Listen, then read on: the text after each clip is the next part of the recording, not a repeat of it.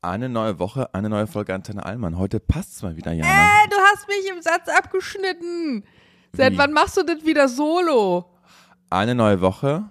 Eine neue Folge Antenne Allmann. Guck mal, da sind wir aus dem normalen Rhythmus raus und schon hakt's bei uns beiden, Jana. Aber da können wir eigentlich gleich ankündigen, dass wir jetzt auch den normalen Rhythmus nicht beibehalten werden. Keine Angst, es geht mit uns weiter. Wir haben nur festgestellt, dass bei uns, äh, vor allem bei Julian auch, der auch hier sehr viel mit dem Podcast immer macht, der immer schneidet, der immer Texte schreibt, dass das bisschen voll ist gerade bei uns im Mai. Und da wir jetzt ja ein Jahr konstant durchgezogen haben, haben Ja. wir uns kurzfristig dazu entschieden, die letzten beiden Maiwochen mal kurz ausfallen zu lassen.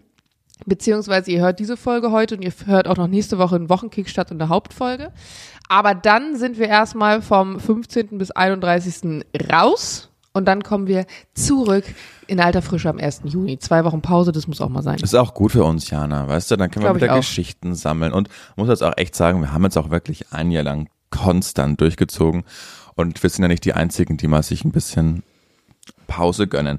Wir, wir sind jetzt auch ein bisschen spät, weil Frau Heinisch im Italienurlaub war und Ja. es da äh, per EU-Gesetz mit der neuen rechten Regierung durfte man keine Mikrofonkabel einschleusen ins Land. Deshalb nehmen wir jetzt ein bisschen später auf. Die Special-Regeln, genau. nee, aber das ist eigentlich super so, weil, ähm, ach, ich hätte da auch gar nicht so den, den Vibe gehabt und ich konnte so die Stories sammeln und es hat alles, hat alles perfekt hingehauen. Aber nicht nur ich war im Urlaub, sondern auch du warst, und da bin ich so gespannt drauf, mit dem Nachtzug unterwegs in Ja. den Urlaub. Das, War es so, wie ich gesagt habe, Julian? Nein, es war ganz toll. Also du meintest ja, dass man es sich das romantischer vorstellt, als es ist. Und Dann habe ich deine Story gesehen und dachte ich mir, hm, sieht doch romantisch aus. ja, es war wirklich, also man muss dazu sagen, wenn ihr das macht, dann spart ein bisschen so, dass ihr euch so ein Abteil dann zu äh, zweit leisten könnt. Weil Das ich, habt ihr nicht gemacht. natürlich doch. Achso, ich wollte gerade sagen, ich dachte, glaube- warst jetzt mit fremden Leuten. Nein, nein, nein, nein, nein. Und ich glaube, das war auch der Grund, warum es so cool war, weil das ist so ein Abteil, da passen sechs Leute rein. Und wir haben uns das eben zu zweit genommen und dann hat es natürlich was Romantisches, ne? Wenn du dann dein Abteil zumachst und zusperrst und die Vorhänge zumachst und dann ähm, machst du dir noch eine Flasche Rotwein auf und gehst da auf die Couch und schaust dir noch ein bisschen was an. Und Da dann, gibt's eine Couch. ja, wenn du am Anfang reinkommst, ist da so eine Couch drin und das kannst du dann aber zu einem Bett umwandeln. Wie viel Quadratmeter hat es denn ungefähr? Wie viel Quadratmeter? Ja. Oh, nicht viel. Ich schätze mal so fünf Quadratmeter. Mhm, okay, aber da passt eine Couch rein und zwei Betten. Genau. Okay, krass. Was da kostet das? Da Das passen, äh, interessiert mich wirklich jetzt mal. ja, da passen sechs Betten rein. Genau, also sechs Leute könnten theoretisch darin schlafen. Wir haben uns das aber zu zweit genommen. Und ich habe das nicht gezahlt, das war ein Geschenk, das war mein Geburtstagsgeschenk, die Reise nach Kopenhagen. Ich weiß nur, dass man für einmal Zug viermal hätte fliegen können. also, ja gut, das kommt jetzt auch an. Mit Ryanair oder mit Lufthansa? Nee, wir sind so mit so einer schwedischen Airline geflogen. SAS oder so, kennst du die zufällig? Ja. Genau. Ja. Mit der sind wir zurückgeflogen und ja, aber das war einfach mal so eine Okay, Reise. also 1000 Euro. Ich weiß es nicht, Anna. Ich hab, ich, du weißt doch, bei Okay. Geschenken fragt man jetzt auch nicht explizit nach dem Preis. Ja, ne? aber das gut, also das hätte ich schon, ich persönlich hätte es ehrlicherweise gegoogelt, weil mich einfach interessieren will, weil ich noch nie in meinem Leben Nachtzug gefahren bin. Ja, dann google doch mal. was man da so auf den Tisch legt. Ja, Ja. jetzt muss ich hier wieder alles umbauen, habe ich keinen Bock zu. es ist ja auch völlig egal, wie viel das kostet. Also es ist auf alle Fälle umweltbewusster, das können wir schon mal sagen, aber es war natürlich auch so ein Abenteuer und da war es wirklich cool. Äh, Sophie hat das sich dann so einen Wecker gestellt, dass wir genau in dem Moment kurz aufwachen, wo wir mit Sonnenaufgang über diese Brücke Mhm. gefahren sind, da in der Ostsee und das war natürlich schon toll. Dann, dann schaust Ja. du da raus und dann Genau, und es war witzig, weil dass wir um halb zwei klopft's auf einmal an diese Tür und ich war schon so ein bisschen im Aufwachen, weil ich andauernd Passport, äh, Passport, Passport gehört habe. Also an der Grenze kontrollieren dann anscheinend die Leute aus Dänemark und ich mache so verschlafen diesen den Vorhang auf und dann stehen so zwei Beamte vor mir und sagen, ähm, where you from? Und ich schaue so an und sage so, ähm, Germany, Berlin. Ja, okay, sleep tight. Und dann war quasi, alle mussten, Sleep tight. alle mussten ihren Ausweis zeigen, aber na- Keiner will die deutschen Allmann Wutbürger Ge- wecken. genau, aber nachdem er dann reinschaut und sagt, okay, die sind zu zweit und so zwei blonde, blonde Köpfe, ja, die, die können gar nicht kriminell sein, so ungefähr. Also weiß nicht, was die können gar nicht Drogen schmuggeln. Und dann durften wir weiter schlafen. Das war irgendwie, das war irgendwie cute. Ich weiß nicht, warum die da kontrollieren, weil von Berlin nach, äh, ist ja alles EU, nach Dänemark. Ob die dann wirklich nach Drogen schauen oder I don't know. Hm. Ich, also wir hatten ein ähnliches Erlebnis jetzt, weil wir auf dem Hinweg komplett kein einziges Mal, also jetzt nach Italien, einen Ausweis oder einen Reisepass oder irgendein Dokument vorzeigen mussten. Mhm. Und ich auch gedacht habe, jetzt zum Beispiel bei Jules, oder bei mir ja auch, du könntest ja jeden x-beliebigen Reisepass dann nehmen, online darauf einen Flug buchen, aber eine andere Person reist dann auf diesem Flug, wenn du der den QR-Code rüber schickst. Weil es hat ja keiner kontrolliert, ob du die Person bist, die da drauf steht. Ach, das heißt, jeder hätte einfach in Italien einreisen können. Also, ich werde schon immer beim Flug kontrolliert. Ja, diesmal gar nicht. Auf dem Rückweg auch, aber auf dem okay. Hinweg ist nichts passiert. Also du hast ganz normal vorher online eingecheckt, bist durch die Sicherheit mhm. gegangen, fertig war's. Also ja. Fand ich auch ein bisschen strange.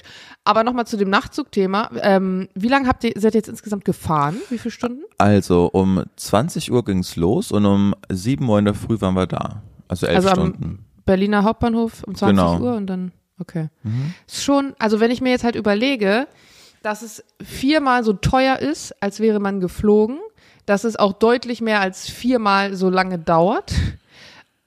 Irgendwie also was spricht halt dafür, außer es mal gemacht zu haben? Aber ja. ich finde irgendwie, wenn die Nachhaltigkeit so teuer ist und so schwierig, dann würde, dann verstehe ich es halt, warum Leute halt sagen, ja, fliege ich natürlich. Haben wir schon aufgehabt, das Thema. Ich habe auch gestern das Gespräch gehabt und habe auch so gesagt, wenn man jetzt sagen würde, Freunde, wir haben da was erfunden. Es nennt sich Zug. Es ist komplett CO2-frei. Es ist effizient, weil man kann darin arbeiten. Anders als im, im Flugzeug ist ja meistens dann kein, kein WLAN oder kannst du oben dann nicht telefonieren oder was auch immer. Kannst du im Zug alles machen. Es ist mhm. perfekt. Ich glaube, das war so ein richtiger Durchbruch in, in der Wissenschaft. Aber nachdem. Naja, wenn es komplett CO2-frei wäre, auf jeden Fall, ja. Genau. Was jetzt aber der Fall ist, ist, dass es ja immer so negativ konnotiert ist, weil wahnsinnig teuer, kommt immer zu spät. Hast auch kein WLAN an Bord, das vernünftig funktioniert. Genau, so. Und du hast absolut recht. Also, das habe ich jetzt einmal gemacht und vielleicht mache ich es nochmal irgendwie in in zehn Jahren, aber es war einfach so eine Erfahrung, die man gemacht hat. Mhm. Aber das war, also es war total toll. Also ich, ja. es war wirklich so romantisch, wie ich es mir so vorgestellt habe. Genau. Ist es so ein bisschen wie so Hogwarts Express? Ja, genau. So fühlt sich's an, ja. Ja, das glaube ich auch. Wahrscheinlich wäre das auch nicht so romantisch gewesen, wenn jetzt einfach tagsüber gefahren werden, da einfach drin gesessen hätte. Klar, das ist ja auch der Sinn von einem Nachtzug, Nachtzug dass man nachts ja. fährt, aber ähm, war es denn so, dass du beim Schlafen zumindest, also von, den, von der Bettenqualität her, so konntest du wirklich tief schlafen wie zu Hause oder hast du eher so genappt und man hört doch alles um sich rum und so? Nee, ich konnte super gut schlafen. Ich muss zugeben, für jemanden, der fast 1,90 ist, war es schon ein bisschen eng da oben, aber ja. so die Bettenqualität war super und ich glaube, ich habe mich da, ich glaube, das sind so die Urinstinkte, die da angesprochen werden, dass man ja auch als Kind hat. Man schläft immer besonders gut anscheinend, wenn man mit so einem mit so einem Kinderwagen über Kopfsteinpflaster zum Beispiel gefahren wird. Das mögen mhm. Kinder ja total gerne. Und ich glaube, das hat auch so einen Effekt, weil natürlich ruckelt's ab und an mal, aber eigentlich habe ich super gut schlafen können. Ich wurde halt dreimal unterbrochen, einmal von diesen Leuten, die nach, dann doch nicht nach meinem Perso gefragt haben. Und einmal, als wir uns um 4.30 Uhr dann den Wecker gestellt haben, um da ein bisschen schauen und dann redest du ja noch ein bisschen. Also ich habe immer so in Etappen geschlafen, aber das war total, total toll. Und dann hat man seinen Pyjama angezogen, weil das steht dann irgendwie da in der Verordnung, dass wenn man dann über die, nee. über die Gänge läuft, dass man dann im Pyjama ist. Und es war. Ach was. Genau. Also das, ist ja genial. Ja, zum Beispiel und ich sind Nacktschläfer, das wäre schwierig dann im ja, Nachtzug. Du. Naja, du kannst im Zug kannst du nackt schlafen, aber wenn du dann auf die Gänge gehst, musst du dir was anziehen. Musst du was anziehen. Ja. Okay, gab es noch andere Verordnungen? Mhm. Nee, und das war dann auch total süß. Dann gibt's dann so einen kleinen Pub, heißt das, was, wo du dann reingehen kannst und dann dein, dein Bier bestellen könntest. Das coolere Bordbistro sozusagen. Ja, genau. Also es war schon echt, Geil. also wenn ihr mal die Möglichkeit habt, das zu machen, dann macht das und man hatte dann auch so eine Superkraft. Ne? Man kommt dann um sieben in Kopenhagen an und ist halt wach. Und nee, man ist einfach völlig gerädert. ja, also, also man ist wach, aber wahrscheinlich merkt man dann, wenn man abends sich ins Bett legt, wie fertig man ist. Ja, wir haben schon so einen kleinen Mittagsschlaf dann gemacht, genau. Aber trotzdem, dann um sieben Uhr an einem Freitag der Anzug, nee, an einem Samstag da anzukommen und die Stadt beim Erwachen zuzuschauen. Das war schon wirklich toll. Also ich kann es jedem mal empfehlen, das einmal zu machen, auch wenn es jetzt ganz bestimmt nicht das Fliegen bei mir ersetzen wird, weil es einfach viel zu teuer und dann auch viel zu lange ist, ne? muss man schon ja. sagen. Also zum Thema Anreise habe ich auf jeden Fall ein Lowlight erlebt bei uns in Okay. Italien. Soll ich es ankündigen? Mach's mal. Das Low, Low, Low Light. Präsentiert heute von Jana Heinisch. Auf eine Art war es aber auch unterhaltsam und es war jetzt auch nicht so ein extremes Lowlight, dass ich sage, ich habe mich da in Grund und Boden geärgert. Ich fand es einfach nur witzig und es hat für mich auch zu dem, ja, zu dem Vorurteil typisch italienisch gepasst. Und zwar waren wir ja in der Ecke Cinque Terre, das sind ja diese fünf bekannten Dörfer, die also dann mit diesem Wanderweg verbunden sind und in der Nähe davon ist Levanto, da hatten wir unser Hotel. Und das liegt ungefähr eine Autostunde zwischen Genua und Pisa an der Küste. Jetzt hatte ich, ich mache das ja mit den Flügen, wenn ich dann fliege, immer so, dass ich versuche, an den jeweiligen An- und Abreisetagen möglichst viel vom Tag zu haben. Das heißt, ich buche frühe Hinflüge, jetzt nicht so früh, dass man irgendwie um 4 Uhr am Flughafen sein muss, aber schon zeitig und versuche dann auch späte Rückflüge zu buchen und habe mich dann da wirklich äh, intensiv mit befasst, wann, wie, wo was geht, wie man umsteigen kann, wie das Sinn macht mit dem Mietwagen und habe es dann so gemacht, hin über Genua, zurück über Pisa. Und dann brauchst du ja also eine Mietwagenstation, die genehmigt, dass du den Mietwagen an der einen Station abholst und an der anderen zurückgibst. Und da ich ja fleißige Amex-Kartennutzerin bin und also Meilen dann und Punkte gesammelt habe, konnte ich die dann geltend machen für diese Autoreservierung und habe dann sozusagen darüber irgendwie Geld gespart und am Ende 80 Euro bezahlt. Das heißt, ich habe über die Amex eine, eine Reservierung gemacht, eine Buchungsbestätigung sozusagen und musste meine ganzen Daten bei der Amex natürlich dann angeben und musste das auch nochmal bei dem jeweiligen Autovermieter. Die hießen, oh, wie hießen die? Ich glaube Loco Auto oder Lok Auto oder so ähnlich.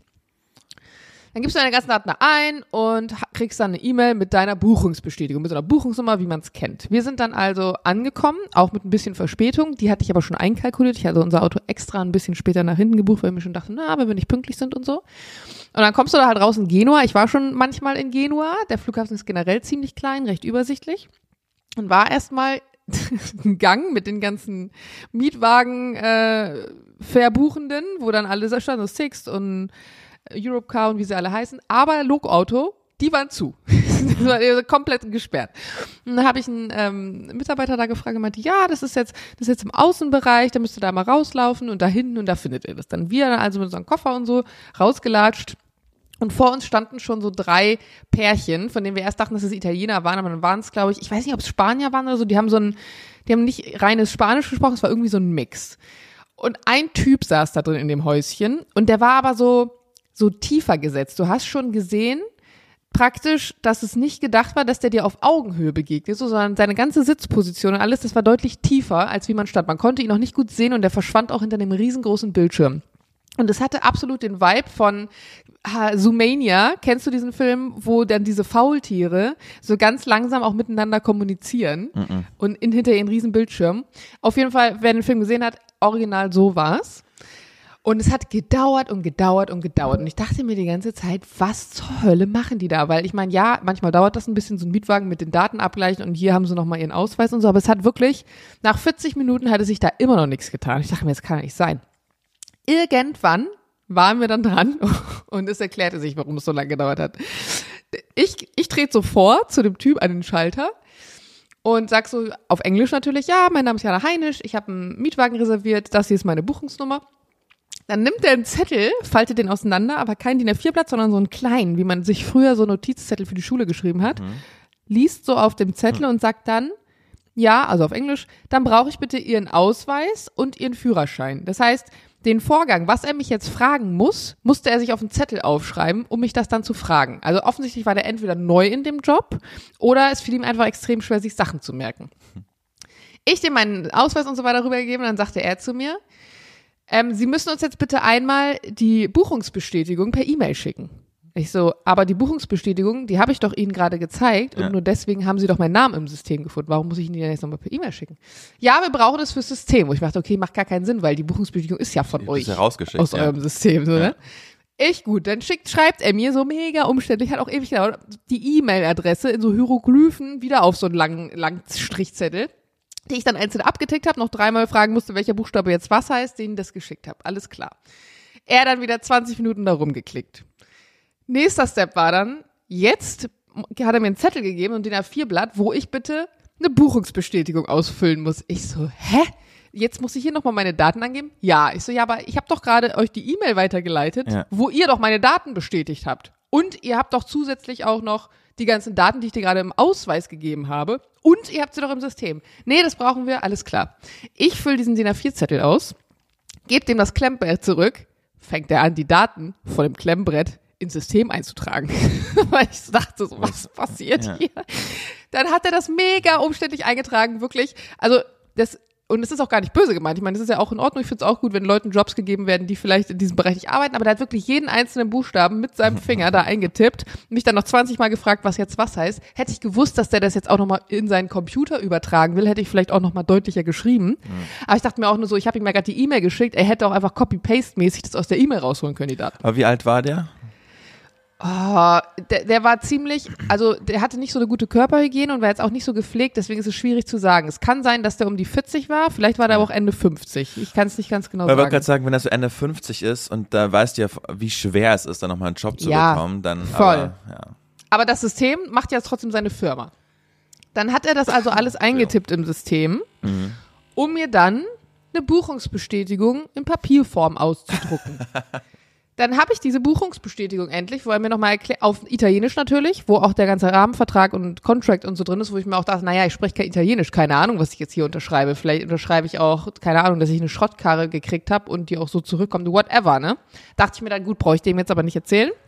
Und dann sage ich, gut, dann brauche ich noch die Schlüssel. Und er so, nee, die Schlüssel gibt's da hinten an dem anderen Häuschen. Da musst du jetzt mit dieser Buchungsbestätigung hingehen. Wir also rüber zu dem anderen Häuschen, dem diese Papierbuchungsbestätigung gezeigt. Rate, was passiert ist. Der Typ holt sein iPad raus, um erstmal digital eine Buchungsbestätigung anzufertigen. Das war Oh wirklich, um dann die digitale Buchungsbestätigung mit allen Daten mir per E-Mail zu schicken. Und Aber da war ich wirklich so, du ja willkommen in gleich, Italien. da hättest du ja gleich zu dem gehen können, weil die Buchungsbestätigung hattest du ja schon. Ey, frag mich nicht. Ich habe keine Ahnung. Ich musste ja dieses Papierding ausfüllen und das ist auch der normale Prozess. Also jeder muss vorher ins eine Häuschen, ne, ne, ne, ne.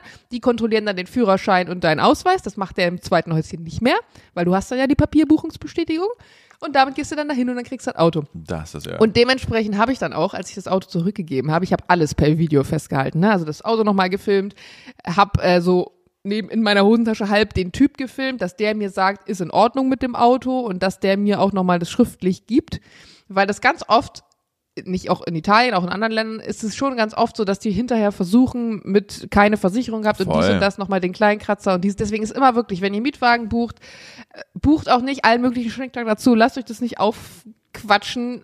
Am Ende, es hört sich blöd an, aber die wollen ganz viel Geld machen. Und deswegen immer alles äh, doppelt und dreifach absichern. Vor allen Dingen ist es ja auch- haben. Ich finde, so Mietwagen abzuholen ist ja auch immer wie ein Tanz. Also ich, Stimmt. ich mache das immer über Check24. Ich finde, das Mhm. ist super, das da zu vergleichen. Und dann kannst du da auch schon Vollkasko ähm, abschließen bei Check24. Buche ich nie, keine Ahnung. Doch, das, das ist echt, das, das mag ich gerne. Und ich hatte auch einmal schon so einen Schaden, weil mir auf der Autobahn ist mir so ein Hartgummiplastikteil von einem LKW einfach auf die. ah ja, die Story. Mhm. Genau. Und dann musste ich da 1000 Euro vorstrecken, aber das war überhaupt kein Stress. Ich habe das dann sofort wieder bekommen, weil das Check24 geregelt hat. Keine Werbung an der Stelle. Aber einfach eigentlich doch. Kann man gut, machen. Aber dann ist es trotzdem so, wenn du bei denen schon Vollkasko buchst, dann haben wir bei den Anbietern keine Vollkasko. Und das wollen die ja. Die wollen ja Geld verdienen. Und dann ist es immer ein Tanz. Dann gehst du dann in den Schalter und sagst, hier ist meine Buchungsbestätigung. Ich habe da und da den Wagen gebucht. Dann ist so, ah, okay, ich sehe, Sie haben jetzt aber bei uns kein, äh, keine Versicherung abgeschlossen. Sind Sie sicher? Dann sag ich immer, ja. Dann sage ich, ja, bin ich sicher, hab das schon bei einem Drittanbieter äh, gemacht. Okay, Sie wissen aber, dass Sie das dann vorstrecken müssen. Es können auch mal höhere Beträge sein, die Sie sich dann erst wieder bei uns könnte man das, das nee, das ist mir schon bewusst. Ich habe schon öfter mal Auto ausgeliehen und ähm, bin in der Verfassung dann auch mal was vorzustrecken. Okay. Dann hätte ich aber noch das Upgrade für Sie, oder? Das ist jetzt wirklich ein Special-Angebot nur für Sie. Da zahlen Sie jetzt einmalig 60 Euro und könnten dann die größere äh, Variante buchen. Nee, ich habe mich bewusst für die Variante entschieden. Danke. Und dann merkst du, wie die Laune bei denen schlechter wird, weil die müssen ja, Ja, müssen ja, ja genau, kenne ich. Da am Anfang so super freundlich und am Ende, wenn du dann einfach wirklich nur das nimmst, was du gebucht hast, wenn die dann richtig, also es bleiben schon auch freundlich im, freundlich im Ton, aber äh, man merkt die unterkühlte Stimmung. Ich frage mich, ob die Provision kriegen, wenn die so Ja, Upgrades klar, so noch verkaufen. natürlich. Da bin ich mir nicht sicher. Ne? Ich glaube, das ist eher so eine Vertragsvorgabe. Oh, das kann sich mal, kann mal jemand von euch, der irgendwie bei Six oder Europcar oder irgendwie so arbeitet, kann mal bitte aus dem Nähkästchen plaudern. Kriegt ihr Provision, wenn ihr noch viel so am Schalter verkauft oder nicht? Ich glaube nämlich nicht. Ich glaube, die sind einfach wahrscheinlich zu so und so viel Abschlüssen im Monat verpflichtet und haben so ein bisschen den Druck. Und ich glaube, gerade wenn du dann so keine Ahnung, so 50-jährige E-Bots da hast und denen erzählst du dann, ja, hier übrigens, ähm, ne, du kriegst halt jetzt noch und so, dann äh, funktioniert es vielleicht, aber ansonsten, I don't know. Oh Jana, äh, Auto und Provision. Ich habe diese Woche erfahren, dass es ein Schwanzgeld für Taxifahrer gibt. Oh mein Gott, will ich wissen, was das ist? Ich glaube schon. Ich war sehr interessiert, als ich es gewusst habe. Und zwar ist es so, wenn fremde Männer in eine Stadt kommen und dann und jetzt spinne ich einfach mal rum. Es gab ja damals so einen Skandal von so großen Versicherungen, die dann die besten Abschlüsse hatten. Die Leute sind dann eingeladen worden in eine fremde Stadt und dann durften die einmal aus da raus, wo sie her sind und einmal mal den Dicken machen und und dann trinkt man sich im Club ähm, an und dann hat man endlich den Mut und dann steigt man ins Taxi und sagt, hey, fahr mir den Puff.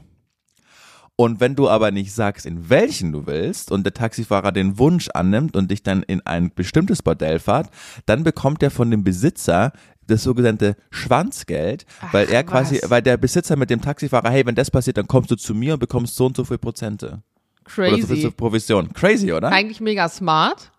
Ja. Das kannst du halt auch nur noch in Zeiten machen, in denen die Leute mehr Taxi, also klassisches Taxi nutzen als Uber Ja, und so Uber. weiter. ja, dann geht's nicht mehr. Da musst du eine Adresse eingeben, ja. Aber witzig, oder? Ja, krass. Ich meine, ich glaube, das passiert sowieso total oft, dass so Provisionsmodelle in irgendwelchen Systemen stattfinden, in denen wir gar nicht davon ausgehen, dass Das- es da irgendwelche so, Davon ist auszugehen, ja. Naja.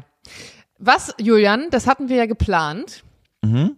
Was sind so unsere Erkenntnisse, die wir aus dem Urlaub mitgenommen haben? Und da frage ich mich jetzt bei dir, bezieht sich das jetzt auf Kopenhagen oder bezieht sich das auf deine Nachtzug-Experience? Nee, ich habe ja extra ähm, gefragt, ob wir das auf die Länder oder auf die Städte münzen, wo wir her sind. Und ich habe die, und ich habe eine große These. Dänemark ist das bessere Deutschland. Dänemark ist so, wie Deutschland sich in einer Wunschvorstellung vorstellt, Deutschland zu sein, weil alles funktioniert. Ich mache es an drei Beispielen fest. Also zuerst mal ist Dänemark unglaublich sauber. Also ich komme aus München, ich weiß, wie eine saubere Stadt aussieht, aber Kopenhagen ist noch mal besser. Das kannst du vom Fußboden eigentlich lecken. Dann ist es so, wahnsinnig entspannte Stadt. Also wir waren da ja am Wochenende, am Samstag und selbst da, es ist nicht so wie in Berlin, wo so viel Hektik ist und so eine aggressive Grundstimmung teilweise auch herrscht.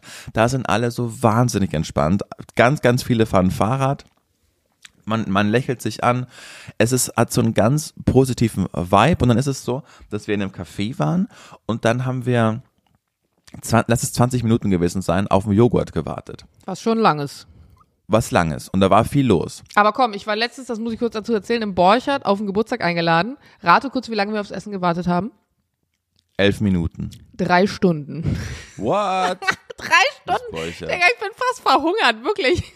Aber das ist ja, also was war da denn los? Ich habe keine Waren- Ahnung. Der, die hatten nur Promis einen, da. also oben waren wir, die hatten nur einen Kellner, der die Tische bedient hat und zwei andere, aber die haben nur rausgebracht, die haben keine Bestellung aufgenommen. Und wir haben erst nach anderthalb Stunden überhaupt Essensbestellung aufgeben können und nach drei Stunden, ich glaube so um kurz vor 0 Das ist Uhr war es dann da. Heftig. So, Das erzähl weiter, ich habe dich unterbrochen, Entschuldigung. 30 Minuten. Und dann bin ich reingegangen, oder lass es einfach 20 Minuten gewesen sein. Und man das, äh, da habe ich dann auf Englisch gesagt, sorry, wir warten jetzt schon ein bisschen länger auf unser Granola. Ich wollte nur sicher gehen, dass ihr es nicht vergessen habt. Und dann meinte er so, okay, when did you order? Und dann ist so, like 25 minutes ago. Und dann hat er so ganz große Augen bekommen und meinte, ja, um, I'll take care of it. Und dann haben die sich wirklich, also in Berlin hätte ich die Antwort bekommen, ja, du siehst doch, was hier los ist, jetzt hat sich an einem Platz, wir kommen gleich. Ne?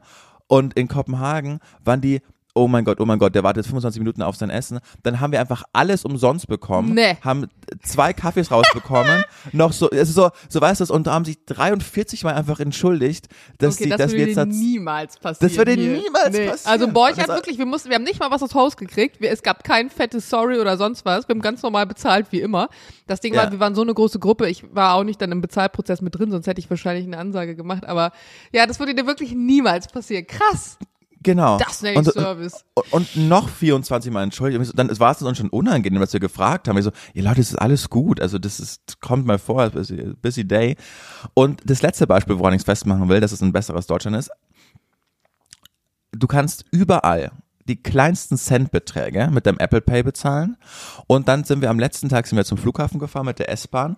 Und dann ist die aber ausgefallen. Die S, S2 oder M2.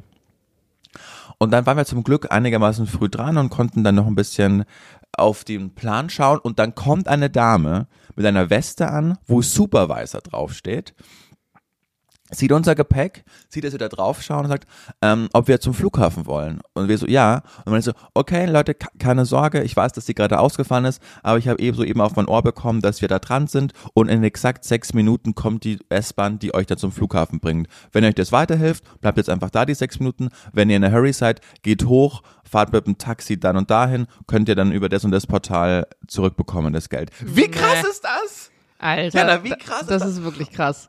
So, dann noch ein Beispiel. War mal am Flughafen, ein wunderschöner Flughafen. Ich habe, ähm, Sophie ist durch die Sicherheitskontrolle oder durch, ähm, wo man dann sein Handy, das ist nicht nur die eins vor Sicherheitskontrolle, wo du quasi dein Ticket Ja, gibst, um got in den. Flughafen Ja, reinzukommen, mhm. genau. Dann Sicherheitsbereich. Sie ist in den ich, genau, Sicherheitsbereich. Sicherheitsbereich und da war nicht viel los und Sophie ist schon durch und da ist so ein, auch wieder so ein Supervisor drin und ich finde gerade in meinem Apple Wallet das Ticket nicht und war so, eine, Min- lass es eine Minute gewesen sein, wo ich noch da stehe und Sophie auf mich wartet. Dann lege ich das da drauf, gehe durch und dann macht er einfach die Fastlane für uns auf, weil er sagt, because you were so patient. Süß, aber das, das, das kommt nicht, das würde ich sagen, das hat nichts mit der Stadt zu tun, weil das passiert mir auch manchmal oder jetzt auf dem Rückflug haben wir auch noch einen XL-Seat gekriegt und so am Notausgang. Das kommt drauf an, hat die Person einen guten Tag und hat sie das Gefühl, mit dir so einen Connect zu haben oder so. Ja. Aber trotzdem natürlich mega geil. Mega geil und ist mir in Berlin jetzt noch nicht passiert. Also, da, es hat einfach so in das Gesamtbild gepasst, wo ich mir denke, mein Gott, hier. Schön. funktioniert ja einfach alles. Aber war das Also- euer erstes Mal in Kopenhagen? Mein erstes Mal, Sophies zweites Mal. Okay. Aber also das du würdest einfach, es sehr empfehlen, so wie sich's anhört. ich war, Dein ich, feuchter ich, also, Traum. Der feuchte Traum ist Julia Jana? Mutter. Hey, das ist ein Jana? guter Folgentitel. ja, ich habe wirklich noch im Flughafen gegoogelt, ob, wie, was es braucht, um von Deutschland nach Dänemark auszuwandern. also, ich war wirklich ganz begeistert. Das waren so meine, meine Erkenntnisse aus Dänemark slash Kopenhagen. Das waren jetzt schon die drei. Ich dachte, das war die erste Mhm. Erkenntnis, Dänemark ist wie Deutschland. Nee, das war ja diese Oberkenntnis und dann habe Okay. ich versucht, mit diesen drei Geschichten einfach Ah, verstehe, alles klar. Ja, drei äh, sehr wertvolle Erkenntnisse. Ich habe Dänemark tatsächlich schon total oft besucht, allerdings immer aus einem ganz anderen Blickwinkel, aus einer ganz anderen Perspektive. Als Kind war ich super oft da mit meinem Opa zum Angeln.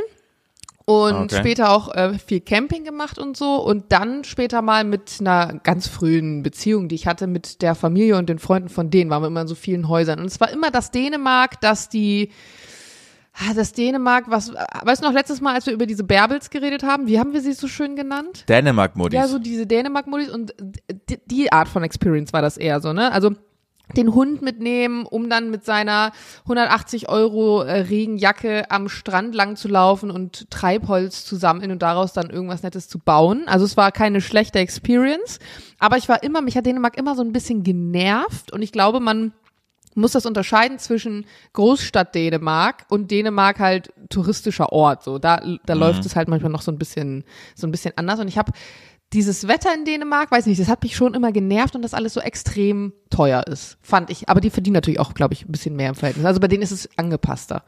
Aber da haben wir auch gesagt, uns hat auch jeder so gewarnt, dass Dänemark so teuer ist. Und Na gut, jetzt mit der Inflation merkt man es nicht, den Unterschied. wollte gerade sagen, also wenn du, also wenn du aus Berlin-Charlottenburg die Preise gewohnt bist, dann ist Dänemark genauso teuer. Das hat uns ein bisschen beunruhigt, dass wir so gewarnt worden sind, dass alles so Mhm. ja gut, teuer jetzt mit ist. der Inflation und wir hatten das Thema ja auch, dass es hier einfach teurer geworden ist und so, kann das schon sein. Aber in meiner jugendlichen Erfahrung, also so ich sag mal vor 10 oder eher 15 Jahren, war es schon immer, also da hast du dann im Supermarkt für ein Toastbrot, keine Ahnung, ich habe jetzt keinen Vergleich, drei Euro bezahlt gefühlt, ne? Mhm. Ähm, aber äh, absolut, also Kopenhagen, ich weiß nicht, wann ich zuletzt da war, ist auch schon ein bisschen her. Könnte man auch mal wieder vorbeigehen. Meine Ja. drei Erkenntnisse über, über Italien, beziehungsweise die Ecke, in der wir waren, man kann ja nicht immer fürs allgemeine sprechen, sind aber ganz anderer Natur, muss ich sagen. Kannst du mal ganz kurz geografisch sagen, wo das nochmal genau ist in Italien? Genau, also es liegt zwischen, ähm, also ungefähr jeweils eine Stunde Fahrzeit entfernt zwischen Genua und Pisa. Das ist sozusagen Ostküste, so leicht östlich. Du fährst also, wenn du reinfährst in den Stiefel, ist es noch am Schaft, links orientiert. Und ähm, praktisch da genau beim Cinque Terre, also genau nebenan ist praktisch der Ort, wo wir waren. Und grundsätzlich äh, super schöner Aufenthalt gewesen. Bei uns hat das Wetter leider überhaupt nicht so mitgespielt. Die ersten Tage es hat echt geregnet und äh, weiß nicht, mit Italien verbindet man ja schon dieses draußen sitzen, Espresso Ja. trinken, Sonne, Strand. Man muss aber sagen, und das ist meine erste These, Italien hat eine andere Art der Wärmemessung. 18 italienische Grad sind definitiv keine 18 deutschen Grad, weil wir sind angekommen bei 18 Grad und ich hatte mich mental eingestellt auf 18 Grad und trotzdem konntest du da einfach nur mit einem mit einem Mini-Jäckchen oder mit einem T-Shirt rumlaufen, Ja. obwohl es geregnet hat. Ja, genau, wollte ich gerade sagen. Aber das ist der Grund, weil Luft, die Luftfeuchtigkeit so unglaublich hoch Genau. ist und es deshalb keinen Wind gibt. Also das es gibt steht total viel Wind alles. da, weil es ist ja direkt am Mittelmeer. Also Ah ja. in dem Ort hast du hast du den Wind. Das ist auch einer der bekanntesten Orte zum Surfen tatsächlich. Da ist auch 2011 hat da die Surf-Weltmeisterschaft stattgefunden. Und dieser kleine Mini-Ort ist eigentlich der bekannteste Surfspot in ganz Italien. Deswegen hast du zwar Winter, aber du hast trotzdem vom, vom Gefühl von der Luft, ich kann das nicht mal ganz genau beschreiben, Deutschlands Luft, die ist halt so, so schneidend klar. Und ich mag das auch gerne. Du gehst raus und du atmest ein und du hast gleich das Gefühl, dass deine ganzen Lungen voll sind. Und in Italien Ja. ist es eher so, dass du so dir das so reinziehen musst so ein bisschen. Und deswegen, die Luft wirkt irgendwie dicker, aber nicht unangenehm, sondern einfach so, ja, so sanfter. Die schneidet nicht so. Ich finde, in Berlin hast du, wenn du die Lunge voll machst, vor allem das Gefühl, dass du einen ganz viel Teer in der Lunge hast. Das kommt doch an, wo man wohnt, würde ich sagen. Bei uns ist es schön hier. Ich finde es auch immer so krass, wenn du dann bei Apple schaust, bei Temperatur, dann ist die Luftqualität auch immer angegeben. In, in Berlin steht da schon oft mäßig bis schlecht. Echt? Das, hä, Wo steht das? Das habe ich noch nie gesehen. App, bei dieser Apple Wetter App musst du dann draufgehen, ein bisschen runterscrollen da und muss dann, man ja. achten. Wenn das in Kopenhagen immer gut bis sehr gut war, nu- nur noch schlechter war, als ich in Barcelona war, da stand gesundheitsgefährdend. Boah, ja, das kann ich mir gut vorstellen.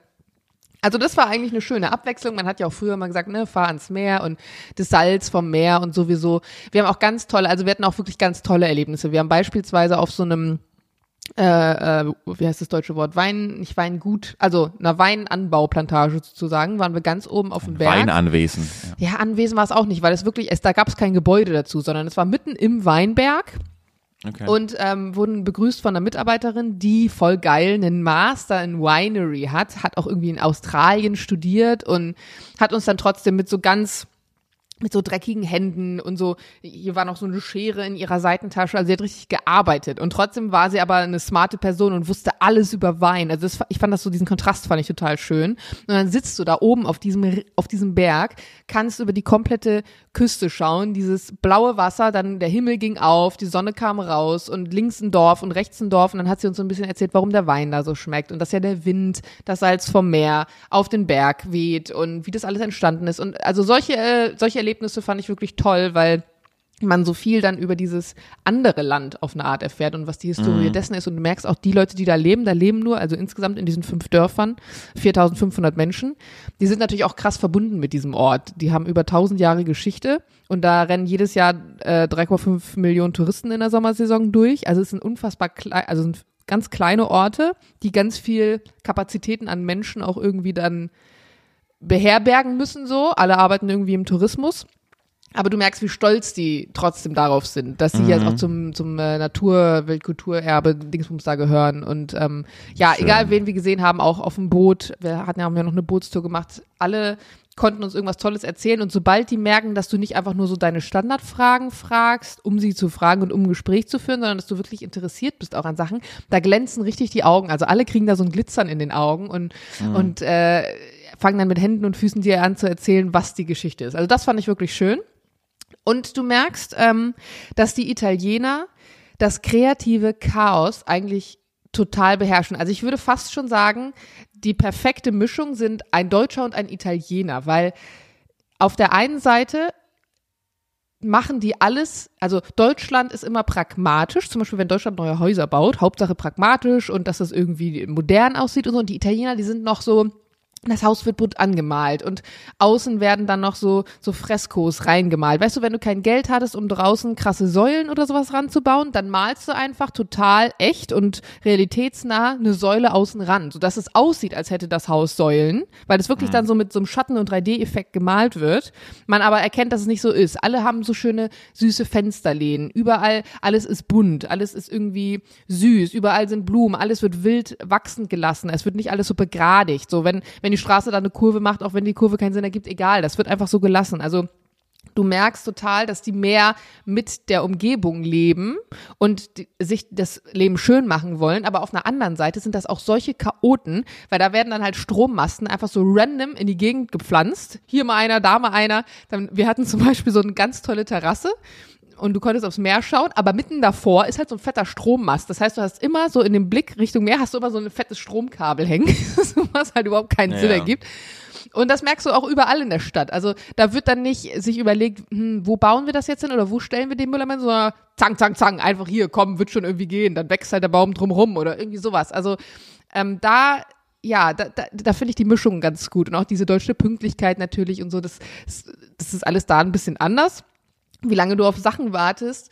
Aber irgendwie macht das ja auch den Charme aus, weil oftmals willst du ja auch gerade in diese Länder, um so ein bisschen zu entschleunigen und um so ein bisschen deinem eigenen, deiner Struktur so zu entfliehen. Von daher passt das ganz gut. Aber ein Minuspunkt, den ich habe, und das ist dann auch mein dritter Punkt, Nachhaltigkeit wird bei denen echt immer noch fast schon belächelt. Nope, da gibt's keine Mülltrennung und gar also nichts. Also nicht ja. nur keine Mülltrennung, äh, da ist immer noch Besteck in Plastiktüten dreifach eingewickelt. Der Fleischkonsum ist immens da. Ähm, an, an jeder Ecke stapelt sich, ich weiß nicht, also du hast auch richtig das Gefühl, wenn du da hinziehen würdest als Deutscher und du würdest anfangen mit den Standardsachen, die für uns normal sind, also beispielsweise jetzt keine Plastiktüten zu benutzen oder ne, dein Fleischkonsum und so, die würden dich wahrscheinlich auslachen. Und da habe ich wirklich dann das Gefühl, wir Deutschen, wir sind manchmal auch sehr streng mit uns. Und das ist auch richtig, weil nur so können wir die Erfolge einfahren, die wir einfahren und nur so, ich meine, das, was wir machen zum Beispiel zum Thema Nachhaltigkeit ist super und ist gut, aber wenn ich mir dann wirklich andere Länder angucke, dann denke ich mir wirklich, boah, wir sind, manchmal sind wir auch nicht vielleicht zu streng mit uns, aber wir machen das auch schon gut und das darf man auch manchmal einfach sagen. Hey, ja. ihr macht es gut, im Vergleich zu anderen seid ihr da wirklich gut dabei, ihr seid auf einem guten Weg. Ja, ja. Ja, das ist halt auch immer das Argument, von Leuten, die sagen, warum sollen wir das machen, wenn die anderen alle das nicht machen. Ja, aber das finde ich ist das falsche Argument. Das Problem ist nur, wenn jeder so denkt, dann passiert Richtig. halt einfach gar nichts. Du musst halt mit ne? gutem Vorbild vorangehen. Ja. Und allein das jetzt festzustellen, ins Ausland zu gehen und zu merken, hoppala, hier laufen Sachen noch so wie bei uns vor 20 Jahren oder vor 10 Jahren meinetwegen, das ist ja schon, das macht ja schon was mit dir. Und es ist doch mhm. schön, dann nach Hause zu kommen, zu, also ich heute, heute Morgen, als ich meinen Kaffee gemacht habe, erstmal auf den Biomüll. Ach, da ist keine Tüte drin. Hab ich denn noch Tüten, die für den Biomüll passen? So was in Italien. Du hättest ja. aber alles in irgendwas gekippt und fertig wär's gewesen. Aber war ein cooler Trip all in all, oder? Absolut, Auch wenn das Wetter ja. nicht so cool. Ja, es sah auch immer gut aus bei euch da. Und wir sind ja Ihr normalerweise ja ne, gar nicht so ja. wie ihr, diese Kurztrip-Leute. Also ich weiß gar nicht, wann ich zuletzt einen Trip über nur drei Nächte gemacht habe. Ähm, zumindest jetzt als, als Urlaubmäßig. Und ähm, habe ich auch zu Jules gesagt, müsste man öfter doch Oder? mal machen. Ja. So wie du es schon ja auch gesagt hast. Also es muss ja auch gar nicht immer weit weg sein. Nee, da, also es kann da, ja auch mal sowas wie, wir in Europa. Ja, sowas wie, aber es kann ja auch mal Deutschland sein. So Nürnberg zum Beispiel ist eine unfassbar schöne Stadt, hat eine ganz tolle ja. Altstadt, geil zu Weihnachten oder im Winter oder so. Macht man dann aber doch nicht so richtig. Ja, ja, ja, ja, ja, ja, für jemand, der ja schon ganz oft in Nürnberg war, auch aus der geografischen Nähe, würde ich sagen, ja. aus Berlin, einfach lohnt sich, glaube ich, jetzt nicht. Aber, also das lohnt sich mal, wenn man da eh vorbeifährt, dann kann man da mal so einen so einen Tagestrip machen, aber da jetzt mal drei Nächte, weiß ich jetzt auch nicht, was man drei, drei Nächte naja, in Nürnberg ja. machen sollte. Okay, vielleicht war das jetzt ein blödes Beispiel. Aber ich, also ich war einmal in Nürnberg und das war nur ein Tag und ich hätte mir gewünscht, dort länger zu sein. Ja, ist doch gut. Fand. Ja. Ja, man hat eh so eine komische, das ist ja äh, witzig, das gibt es ja in keinem anderen Bundesland, ne?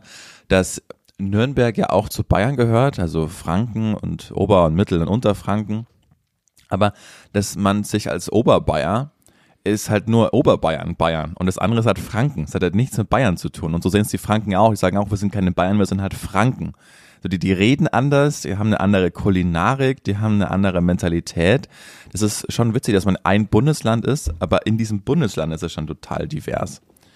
Ich glaube, das ist so ein bisschen wie wenn du nach Norddeutschland guckst und dann so die Ostfriesen in einen Pott schmeißen würdest mit den Bremern oder mit den Hannoveranern. So, die würden auch alle sagen, nee, Leute, das ist was komplett unterschiedliches, aber für Leute, die aus München kommen, ist das halt der Norden.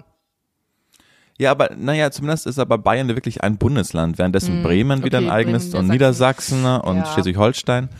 Mecklenburg-Vorpommern, das unterscheidet, ah ja, ist ja egal. Auf alle Fälle ist auch eher Italien super divers. Man hat ja immer dieses, Voll. Ne, man hat immer dieses Bild äh, von diesem kleinen Italiener mit Hut, der das Hemd einen Schnuff zu weit auf hat und wo man dieses graue Brusthaar sieht und der einen mit Vorsatz aber wahnsinnig lächelnd als Deutschen über den Tisch zieht und man das auch weiß und es auch irgendwie okay ist. Ey, ist Aber mir der- passiert. Mit, Ja, klar. mit so einer Scheiß Von niemand Zitronen- wird man mit so charmant so über den Tisch gezogen. Ja, ja. Ja. Ich war in so einem Laden und das war so ein Küchenladen und da waren auch Italiener drin und da gab es so ganz viele unterschiedliche Sachen und ich habe letztens noch festgestellt, dass meine Raspel, die ich zu Hause habe, echt scheiße ist und ich gerne neue hätte. Hatte mir eine von Svenja ausgeliehen, die war super und war jetzt auf der Suche nach genau so einer Raspel, womit man sowohl Parmigiano als auch irgendwie Zitronenschale oder so raspeln kann. Habe ich da eine gefunden und das war wirklich, es war kein kleiner, es war nicht so ein kleiner Kabuffladen, sondern es war wirklich so ein küchenmäßig Laden. Dann ist da eine ist da so eine Wand mit ganz vielen von so einen Raspeln und noch so anderem Zeug mit so Holzgriff, sah auch wirklich schön aus und die Sachen kosteten alle so sechs Euro im Schnitt. Aber an dem, an der kleinen Box, wo diese ganzen Raspeln drin waren, da stand kein Preis. Dann dachte ich mir, ja gut, die wird auch vielleicht so sieben, acht Euro kosten. 15 Euro hat die dann gekostet. Und dann war ich draußen und habe ich draußen gesehen, dass einfach die Kaffeemaschine, diese kleinen, die du auf den, auf den Herd stellst, diese kleinen Kaffee Ja. zubereiten, die Ja. haben schon 16 Euro gekostet. Da dachte ich mir, Alter, meine Raspel kostet 15 Euro. Aber ich hatte sie dann gekauft und es war so und mich wird diese Geschichte immer daran erinnern. Ich weiß auch noch, ich war in Venedig und dann natürlich als kleiner dummer Junge, ich glaube, ich war 16 oder 17 Jahre alt. Und dann kennt man nur diesen Markusplatz, dann geht man da hin und will sich den anschauen und hat einen Kaffee getrunken und so 300 Meter haben so, so Straßenmusiker, also wirklich, die man kaum mehr gehört hat, haben da gespielt. Und dann hat ein Cappuccino 24 Euro gekostet, weil es mit musikalischer Begleitung war. Nein, nicht dein Ernst. Ja. 24 Euro? Wegen musikalischer Begleitung. Musste man mitbezahlen. Bitte, Also, was? wo- wollt ihr mich verarschen? Das sind Straßenmusiker, die nichts mit eurem Restaurant. No, ist der, ist der, ist der von uns, ist der gebucht. Was Krass. willst du machen? Also ja. da muss ich wiederum Props raushauen dann ans Dorf, weil überall, egal wo du warst, hast du für die Kombi Cappuccino und Espresso, Jules trinkt Cappuccino, ich Espresso, denen nennt sich ja dann Kaffee, 3,50 Euro bezahlt. Für beides, weil Ja. immer dieser Kaffee, also Espresso, nie mehr als 1,50 Euro kostet. Und das finde ich Da fair, das ist so eine ungeschriebene Regel. Da heißt aber auch Cappuccino Lungo, oder? Ja, aber du, die, wenn du dir als Touristen Cappuccino bestellst, kriegst du das gleiche. Okay. Ja, das ist, das ist, das ist, aber man, mein- man weiß das, dafür weiß man, es ist schön. Und die ge- ziehen uns ab. Also das ist halt, das ist einfach so ein Schön. Einverständnis, ne? Das ist, Schön. das ist halt einfach so. Also das weiß man, das wissen die, die jetzt kommen die dummen Deutschen. Was wollen sie machen? Hier ist überall die Mafia, das wissen auch die. Aber, aber ist doch schön. Wie ich habe die, ich habe die Italiener sehr gern und vor allen Dingen, wenn man in München wohnt, sagt man ja, München ist die nördlichste Stadt Italiens. Das ist so, man ist so schnell über dem Brenner. Ist total krass, wie viele deutsche Autos da auch durch die Gegend fahren. Ja, auch so Freiburg und die ganze Ecke so, ne? Man also ist das so oft ja. im Urlaub in Italien, am Gardasee oder Schweizer sind da auch extrem viele. ja. Ja. So, Jürgen, bist du bereit für meine erste Frage Ich bin bereit für die erste zum Frage. Thema Reisen? Welchen Mhm. Platz reservierst du dir normalerweise im Flieger und warum? Gang. Gang. Gang Bist wegen Bein. Gangmensch. Ja. Ich auch. Komme ich, komme ich immer auf, kann mein Bein ausstrecken und habe aber vor allen Dingen die Unabhängigkeit, dass ich nicht immer, vor allen Dingen auf Langstreckenflügen, ne, wenn du dann doch mal ein, zwei Mal Pipi musst, Ja. dann musst du nicht immer fragen. Immer jemand fragen zu müssen, das ist so unangenehm, oder? Ja. Können Sie mal bitte, Entschuldigung, können Sie mal bitte Ihr- Ihre Kekspackung, Ihre Riesendecke, Ihr Nackenkissen, Ihren Re- Kopfhörer, Ihren Laptop, was Sie da alles haben, können Sie mal bitte alles jetzt kurz wegräumen, damit ich da durch Ja. kann? Und Das schau mal vor, dann pennt die. Person auch noch. Du sitzt am Fenster Ja, ja. und dann pennt die oft und so. dann musst du da so rüberklettern. Und genau dann, wenn du mit deinem Gesäß so auf Höhe des Gesichts bist, dann wacht die so auf und oh nee, also ich bin auch ein Gangmensch. Mein Problem Ja. ist nur immer, ich will ja auch immer rausgucken. Aber da denke ich mir, also wenn man Langstreckenflug macht, dann sieht man von elf Stunden, zehn Stunden Ja, immer er dasselbe. recht, Ja. Aber ich ne? so, ja, ich sehe einfach gerne, was da draußen passiert und zum Beispiel gestern, wir sind gelandet, ich wusste schon, fünf Sekunden vor der Landung, das tut jetzt weh, weil ich rausgeguckt habe und weil ich es erkennen konnte. Tat Ja, ja, weh. aber das, ich finde, da hat man so schnell so einen Blick, wo man weiß, nee, das, der ist viel zu schnell dran oder der, das, der wackelt gerade viel zu sehr Da da ist dann ja auch jeder auf einmal Flugexperte, ne? Naja, aber ist man ja, ist man ja auch wirklich, also man hat, ist ja, keine Ahnung, wie oft ich in meinem Leben schon geflogen bin, irgendwann checkst du, oh, das wird jetzt gleich eine super sanfte Landung oder, die trifft er nicht. Ja, ich meine nur so sicherheitsmäßig hat es ja einen Sinn, dass manchmal Landungen härter sind. Vielleicht hatte der einen Seitencrosswind, da musste der irgendwas korrigieren. Vielleicht war die Landebahn glatt, weil Regen, dann musst du immer härter lan- landen, damit du keinen Aquaplaning kriegst und so. Ähm, aber es stimmt schon. Ich finde, das rausschauen können, also die Option zu haben, ist schon einfach schön, aber ich sitze auch lieber am Gang. Gestern hatten wir das ganz süß, Jules hatte durch Zufall so einen Platz am Overwing und ich hatte eine Reihe dahinter, also einen Standardplatz am Gang. Und dann hatten wir so eine ganz süße Flugbegleiterin, die, ich habe richtig diesen Vibe gespürt. Das war so der Vibe, den ich hatte, den, den kannte ich ganz genau, wenn du fertig bist. Wenn du einen, einen Flug vor zu Hause bist, also da, das, das Leck und du weißt, eine Stunde noch, dann habe ich Feierabend. Und die hatte so, die war so richtig euphorisch. Ich glaube, sie war auch ein bisschen hypoxisch. Und dann sagt, ja, komm, setzen Sie sich zu Ihrem Freund, ist kein Problem, da ist noch Platz frei. die war richtig so, ja, okay. Und dann, ähm, hatte ich noch so meine Handtasche, die ich dann nicht in der alten Sitzreihe lassen wollte und mach so das Fach auf, oben das Headtrack und dann war das aber das Emergency-Fach, wo Emergency-Equipment drin ist. Da darfst du dein Zeug nicht rein. Ich mach das Fach wieder zu, so, nee, nee, legen Sie mal rein. Und ich war kurz vor, Digga, das ist aber nicht nach Standard zu sagen. Und dann dachte ich mir, ach komm, schmeiß rein in die Tasche, scheißegal. Und das fand ich süß Ich- dann. Ich finde, es lohnt sich auch immer, es lohnt sich immer freundlich zu dem Bordpersonal zu sein. Ja. Manche sind einfach dann so, ja, ich bin jetzt hier der große Macker und hier, ich habe, weiß ich nicht, meine Laptoptasche unterm Arm und ja, bring mich jetzt mal an, Mäuschen. Mhm. Und wenn man aber freundlich ist, dann bekommt man aber noch diesen einen Sitz, der dann da frei ist, wo man sich dann eventuell hinlegen kann auf Langstrecke und das lo- lohnt sich immer einfach freundlich zum Voll. Bordpersonal zu sein. Und ja. nicht nur das, sondern im, es hört sich jetzt sehr radikal an, aber es ist so im absoluten Meganotfall, kann dir das dein Leben retten, weil du, wenn du so Not-Procedures ähm, durchgehst, und dann suchst du dir Unterstützung bei Passagieren. Also dann äh, holst du dir fünf, sechs Leute, von denen du das Gefühl hast, das sind jetzt die, die ich vertrauen kann, die die briefst du sozusagen und sagst, deine Aufgabe ist es nachher, das und das zu machen und deine Aufgabe das und das. Und du suchst dir immer Leute, die du entweder beim Einsteigen schon dir gemerkt hast, gut gemustert hast, dass du sagst, hey, die sind besonders groß oder die haben besonders viel Kraft, die, die wirken irgendwie auf mich besonders smart oder vertrauenswürdig. Also du suchst dir die nach unterschiedlichen Faktoren aus. Und das wirst du ja nicht mit Leuten machen, die irgendwie scheiße zu dir sind. Und wenn du die natürlich dann schon abgestellt hast später mal, das sind natürlich auch die, die dann irgendwie ne, schneller an der Tür sind oder was auch immer. Also es lohnt sich immer. Und ganz ehrlich, wenn da dann, wenn dir hinten der Arsch brennt und da war jemand kacke, ich weiß nicht, ob ich da nochmal zurückgehen würde und gucken Ja. würde, ob der da aus seiner Sitzreihe rausgekommen ist. Also seid lieber nett. Ich habe übrigens, ich habe ja schon öfter mal erzählt, dass ich, obwohl ich viel fliege, war ich ja immer so ein bisschen Flugskeptiker, will ich sagen, weil ich einmal diese krassen Turbulenzen miterlebt habe. Bei einem Überseeflug, wo ich so 13 war. Und dann war ich vor so einem halben Jahr äh, hier bei uns bei der dicken Wirtin. Kennst du den? Das ist, das haben wir so aus, das ist so eine Berliner Institution anscheinend Ja. Was wir gesehen haben, weil wir in Amerika waren und haben so ein, äh, da gibt's auch wie so ein Tim Raue in Amerika, der dann immer so fremde Kulturen anschaut oder fremde Städte und sagt, da müsst ihr mal hin. Und das war so witzig, weil das haben wir in Amerika angeschaut und dann kommt Berlin und dann, mal, ihr müsst unbedingt zur dicken Wirtin und das ist einfach so eine Minute von mir zu Fuß weg und er dachte, das gibt's nicht. Wir wohnen jetzt seit drei Jahren hier und waren noch nie da, was anscheinend so eine Institution ist. Und deshalb sind da auch viel Touris manchmal drin, weil die das da auch gesehen haben anscheinend. Und dann waren wir an einem Tisch mit zwei Piloten von British Airways Ah, cool. und haben den ganzen Abend mit denen gequatscht und dann habe ich denen auch so ein bisschen von meiner Flugangst erzählt und die meinten so, pass auf, es kann nichts passieren. Es gibt so viele Vorrichtungen, wenn das ausfällt, dann springt das ein und das und das passiert. Wir sind es ist, es, man hört nur immer wirklich von diesen ganz wenigen Fällen, aber du musst auch überlegen, dass täglich tausend Flüge vonstatten gehen und du nie was hörst. Also, ja. Ja. Also es muss schon wirklich, es, du musst einfach, it- it's meant to be. Wenn du wirklich im Flugzeug stirbst, dann, dann war das einfach dein Tag, weißt du? Ja, so, ja. Das ist nichts, wo man üblich stirbt. Und die, die haben mir das alles so ganz sachlich und ruhig erklärt, dass wenn das ausfällt, das passiert und wenn man Mhm. ins Schlingern kommt, dann ist es Turbulenzen, kann auch nichts passieren. Und dann habe ich mir das alles so angehört mit meinem rationalen Hirn und dachte, okay. Und seitdem habe ich keine Flugangst mehr. Cool. Wenn es so einfach Ja. geht. Bei den Ja, meisten oder? ist ja Flugangst überhaupt nicht rational, sondern die meisten haben die Flugangst vor der Kontrolle, also die Kontrollabgabe ist das Problem. Ja, das ist bei mir ja auch immer so gewesen, aber nachdem ich wusste, okay, meine, ich gebe die Kontrolle in deren Händen, äh, es ist irgendwie so, ja. Hm. Ich weiß auch nicht, hat irgendwas gemacht mit mir.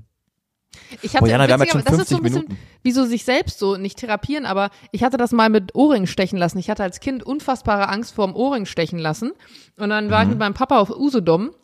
War ich dann schon so 13 oder so. Ich hatte schon mal einen Ohrring mit 5, aber es ist zugewachsen. Dann war ich so 13 und ich wollte unbedingt dann Ohrringe haben. Und dann meinte er, ja komm, wir gehen da jetzt zusammen, Juwelier, ich lass mir auch einen stechen. Der war immer so supportive, der wollte immer so Pädagoge halt. Ne? Komm, wir machen das jetzt zusammen. Ich steche mir hier ein, du stichst dir da ein. Und dann ähm, hat er sich den stechen lassen. Ich habe mich doch, ich habe mich wieder nicht getraut. Ich dachte, das kann doch nicht sein, Digga, du bist Oh 13 nein, Jahre alt sind fallen gelassen.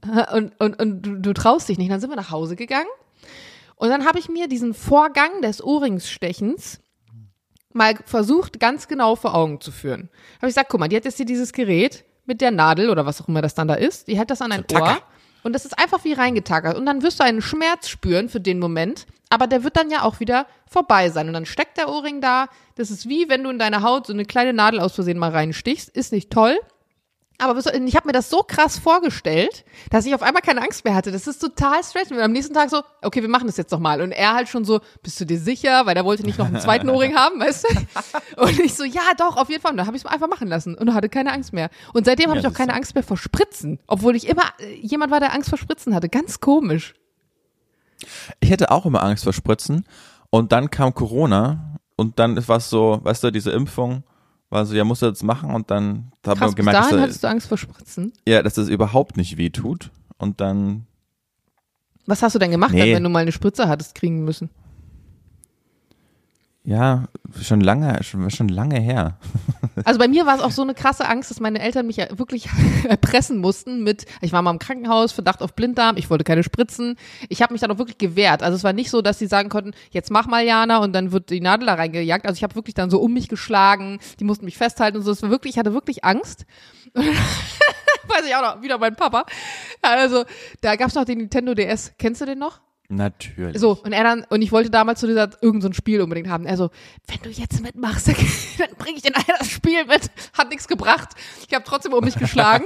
Dann musste der Arzt mich so verarschen. Dann hat er erst den rechten Arm, hat er so ein Wattepad mit Alkohol drauf gemacht und hat aber den linken dann reingestochen so ne und ich hab's ich hab's zu spät Ah. gecheckt ich habe dann noch so weggezogen dann ist die Nadel noch so schief in meinen Arm und so Ah. aber ich habe dann trotzdem das Spiel bekommen ja, das war fair Oh ja, und nach, aber nach dieser Ohrring-Aktion, ich weiß nicht, da hatte ich das nicht mehr. Keine Ahnung. Jetzt ist nicht cool, aber es stört mich irgendwie nicht mehr. Ja, ich glaube, meine Phobie war, weil ich habe dir schon mal erzählt, dass ich als Kind ja so krank war und immer so viel Fieber hatte und dann war ich auch immer im Krankenhaus und die haben, die haben so viel Blut bei mir abgenommen, um das rauszufinden, was ich da hab. Und ich war immer rechts der ISA, wo ja auch Studenten ausgebildet werden. Und dann war ich dann immer so ein so ein Versuchsobjekt. Und dann haben die da immer bei mir gestochen und haben halt nicht getroffen. Und dann ist halt irgendwann so wehgetan, dass ich, dass ich dann einfach, das hat einfach, dachte ich so, jetzt ey, hört doch auf, ich leide doch eh schon, warum müsst ihr so meine Arme wie so ein Drogenjunkie Oh verunstalten? Gott.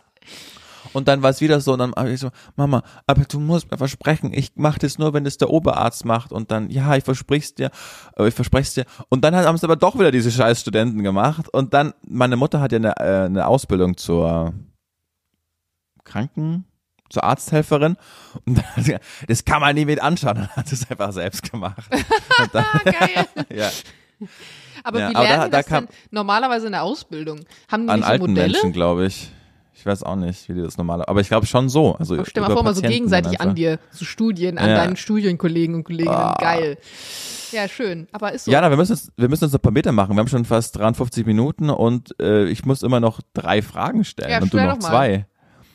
Was glaubst du, wie vielen Mördern bist du schon über den Weg gelaufen? Kommst du auf so eine Frage? Weiß ich nicht, hatte ich letztens so. Ja, Weil ich dachte, was heißt so über den Weg gelaufen? Weil zum Beispiel, wenn ich Ah. jetzt in, mit einem im Flugzeug saß, zählt das auch als über den Weg gelaufen oder muss ich Ja, mich ja. mit dem unterhalten haben? nee, nee, nee, nee, aber auch so in der Stadt. Also weil ist ja krass, ne, dass du, wenn du in der Stadt lebst, dann siehst du auf dem Weg zur Arbeit so viel Menschen, wie ein Mensch im Mittelalter sein ganzes Leben gesehen hat. Also es ist ja krass, mit wie vielen Das Menschen, ja, mit wie vielen Menschen wir im urbanen Raum tagtäglich in Kontakt kommen. Das heißt auch nur, wenn wir an dem im wörtlichsten Sinne vorbeilaufen, weil man über den Kudamm schlendert oder in der U-Bahn ist oder was auch immer. Das heißt, es ist, ich weiß nicht, wie vielen Menschen ich schon begegnet bin. Und da waren nicht nur gute bei, das kann ich dir sagen. Und Boah, ich hätte am liebsten jetzt die Zeit, da so- das kurz mal in so einer Formel zu formulieren. So und so viele Mörder gibt es in Deutschland. So und so viel sind davon auf freiem. Weißt du? Habe ich jetzt aber nicht. Deswegen sage ich jetzt einfach mal vier. ja, das ist eine realis- realistische Zahl. Ja. Aber, aber ich finde auch immer, ähm, also diese Formulierung, wie viel Mördern, das, das klingt so, als wäre das, als würde man sowas sagen wie, wie viel Professoren der angewandten Physik bist du schon über. Also, äh, das klingt so, als wäre das so eine. Ich hoffe, es gibt mehr Professoren der Physik als Mörder in Deutschland. Ja, aber ich, das Ding ist, um zum Mörder, also das, die Menschen, die sind ja keine anderen Menschen auf eine Art und Weise, äh, nur, nur in Anführungsstrichen, weil sie jemanden umgebracht haben. Also sie haben ein Gewaltdelikt irgendwie, ne? Und die Person ist halt gestorben und äh, irgendwie ist es halt dazu gekommen und das ist nicht gut. Oh Gott, das hört sich gerade nicht gut an, wie ich das formuliere. Warte mal, ich muss, hier, ich muss hier mal kurz die Kurve kriegen.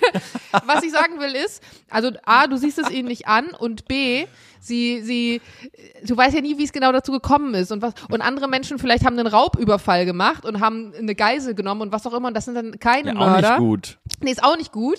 Äh, keine Ahnung, ich weiß nicht, wie ich es formulieren will. Also, Jana Heines Doppelpunkt. Mörder sind auch nur Menschen. nee, also diese Folge heißt auf jeden Fall der feuchte Traum des Julian Hutter, da bleiben wir auch dabei. Okay. Nee, also ich sage jetzt einfach mal vier, keine Ahnung. ja, ich glaube auch. So vier, fünf ist eine realistische Zahl. Ja. Okay, meine nächste Frage.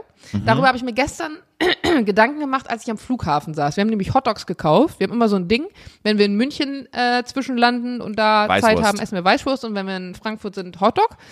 Und da habe ich darüber nachgedacht, dass Hotdog ja eigentlich eine extrem geile Konsistenz und einen extrem geilen Geschmack hat. Aber jetzt stell dir mal vor, Wenn er gut gemacht ist. Ja. ja, voll. In einer Zukunft, in der wir sowieso ein krasses Problem damit haben werden, Menschen zu ernähren, wirst du wahrscheinlich einfach, so wie ja auch heutzutage schon die ganzen Sportler Menschen so Whey in sich reinschütten und irgendwelche Nahrungsergänzungssachen.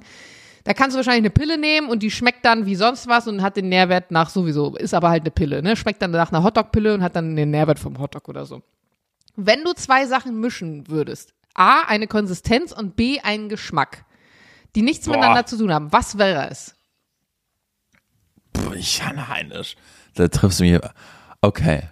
Eine Konsistenz. Was finde ich, was halte ich für eine geile Konsistenz? Also ich liebe beispielsweise die Konsistenz von so richtig geilem, frisch gebackenem Brot, das noch so leicht warm ist, wo außen der Rand knusprig ist und innen das schön fluffig. Und ich mag den. Geschmack von Bratensoße. Und ich fände es richtig geil, so eine Scheibe Brot mit dem Geschmack von Bratensoße haben zu können. Ja.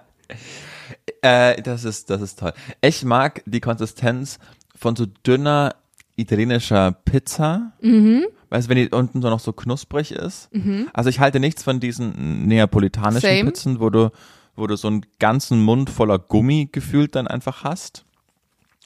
Und ich mag den Geschmack. Aber ich finde auch so Pizzen, die, da gehört der Geschmack Pizza dazu. Das, zum Beispiel würde ich, glaube ich, nicht mischen. Schau mal vor, du hast so eine Pizza und dann schmeckt die so nach Erdbeerpudding. Ja, ich will jetzt auch eine ganz komische, also ich liebe Apfelringe. Die sauren oder die echten. Ja, die, nee, die sauren Apfelringe. ja. Also ich weiß nicht, was die echten oder Naja, echte Apfelringe sind halt getrocknete Apfelringe. Ach so, nee, nee, die, die, die, die, Süß Die Süßigkeit. Die, die Süßigkeit, genau. Aber was mich da nervt, ist, dass es schon so gummiartig einfach so krass ist. Da musst du, also da brauchst du schon viel Zahnkraft, um das dann wieder da durcheinander zu bringen. Aber ich mag, ich mag das, ich mag, wenn Süßigkeiten nicht so süß sind, sondern so ein bisschen, ich mag viel her, lieber dunkle Schokolade als Vollmilchschokolade, also immer, wenn es nicht so süß ist einfach. Und ich mag aber auch die, die Konsistenz bei einer Süßigkeit von Tiramisu total gerne. Aber das ist mir dann auch oft zu. Tiramisu, Zu was so süß. nach Apfelringen schmeckt. Ja, das ist crazy. Das, das fällt mir jetzt spontan ein. Total widerlich, aber das ist, weil- ich mag die Konsistenz nicht von Apfelringen. Ich mag aber die Konsistenz von Tiramisu. Mir sind aber Tiramisu teilweise zu süß, wenn da nicht genug mit Espresso gearbeitet wurde, sondern nur mit Industriezucker. Aber ich mag nicht die Konsistenz von Apfelringen. Also das würde ich irgendwie Mhm. gerne kreuzen wollen. Schreibt uns doch gerne mal, was eure, was euer geilster Mix wäre. Ich habe jetzt bei den Apfelringen ehrlich an so diese Hitchler-Stäbchen gedacht. Kennst du diese Hitchis? Ich finde so Nee, Hitchis, grad die nach Apfelringen schmecken, das wär's doch mal. Philipp, Ja. falls du das hörst, hau mal einen raus. So nämlich. Hitchis, die nach Apfelringen schmecken. Schön. Jana, zweite Frage. Worüber musst du aktuell immer lachen? Immer. Ja, was sich immer bekommt. In meinem Leben gibt's nichts zu lachen. Nee, Das keine ist doch Ahnung, Quatsch. Ähm, fällt mir gerade Eine. Serie oder ein Witz. Den Igelwitz zum Beispiel. mein Streichholzwitz. Der ist einfach geil. Keine Ahnung. Ich glaube, das, das Lustigste in meinem Leben sind manchmal so TikToks, die ich durch Zufall sehe, die so zu mir passen. Keine Ahnung, ich habe gerade, also so richtig, es muss ja eine Sache sein, die immer gleich ist. Also du sagst ja, worauf müsst du immer lachen? Deswegen Oder ein Comedian, auf den du dich gerade einigen kannst, der da in meinen, von mir aus in deinen TikTok. Boah, ich habe letztens einen Amerikaner, von dem ich, das ist eine, gu- ein guter Dings. Da muss ich nochmal Jules fragen, ob er mir das Video schicken kann, ob ich das teilen kann. Ich weiß ja nicht mal, wie der hieß, aber es war ein Amerikaner und ich weiß auch nicht, ob das geplant war. Der hat interagiert mit dem Publikum und hat, er ist so, ich schätze auf so Ende 20 vielleicht, und hat im Publikum eine Frau ähm, da reingeholt in seine Sketche, die war so Mitte 40 oder so. Und der hat aber so unfassbar viel mit der interagiert, dass der eigentlich eine komplett neue Show um diese Frau gemacht hat, weil die Frau die war dann Single und er auch. Und dann hatte sie aber eine Tochter und die war eher in seinem Alter. Und dann haben die die Tochter angerufen und dann ist die Tochter rangegangen und dann hatte die noch neun Geschwister und so richtig witzig. Und er hat es auf so eine lustige Art und Weise gemacht und ich habe mich wirklich äh, unfassbar gut unterhalten gefühlt, aber ich weiß nicht mehr, wie der heißt. Aber wenn ich es nochmal finde, weil Jules hat dieses Video irgendwie gespeichert, dann teile ich das mal mit dir. Dann kannst du mir ja sagen, ob du es auch witzig findest. Okay, das finde ich gut. Bei mir ist es, und das ist sehr banausig, aber ich habe beim Papa vor 13, 14 Jahren, das war unsere Serie auf Sat 1, Der letzte Bulle mit Henning Baum. Oh, geile Serie. Henning Baum ist eben Genau. ein cooler Typ. Meine Mutter war immer heimlich verliebt in den. Ja, kann ich, kann ich nachvollziehen. Und das einmal, dann ist Papa ins Kinderzimmer, Juli, komm, der letzte Bulle kommt. Und dann bin ich immer runter ins Wohnzimmer und hab, dann haben wir gemeinsam diese zwei Folgen da angeschaut mit 23 Werbeunterbrechungen damals noch, aber das hat uns nicht so abgehalten. Und ich weiß noch immer genau die Stellen, wo mein Papa gelacht hat und heute muss genau ich über diese Stellen lachen. Weil ich habe gesehen, dass in der Join-App sind jetzt alle Staffeln vom letzten Bullen abzurufen, Ah. ohne Werbeunterbrechung natürlich. Und jetzt schaue ich mir die immer an und ich muss so über diesen Humor lachen, weil kurzer, kurze Plotterklärung. Der letzte Bulle deshalb, weil der ins Koma geschossen wurde und auch dieses medizinische Wunder wird jetzt nicht näher eingegangen, aber der ist 20 Jahre lang im Koma, wacht wieder auf, kann sich an alles erinnern, an alle Namen, seine Körperfunktion ist noch exakt die identische. Es ist egal, der muss ja nicht so logisch, logisch sein, der Plot, aber deshalb ist der noch in den 80ern so stehen geblieben und kann halt mit Yoga oder solchen Dingen halt gar nichts anfangen oder mit Tofu. Und ist halt noch ein Bulle, wie man früher so Bullen kennt. Genau, so, ja, ja, genau. Und sein Partner ist halt so ein junger, moderner Kriminalist und da prallen dann auch so zur Welten aufeinander und aber das ist einfach, das ist mit so viel Liebe gemacht Ja. und die Autoren und das darüber, das Da fällt mir gerade an, ein, wir haben mal darüber lache. geredet, dass so deutsche Polizeiserien in der Regel scheiße sind, aber die ist gut. Die ist wirklich witzig, ja. Stimmt. Mein, ich habe die auch gern geguckt. Hast du recht. Und letzte Frage von mir, welcher Schlaftyp bist du? Also wie schläfst du? Auf dem Bauch? auf der Also, das auf ist da, äh, du, das habe ich so studiert.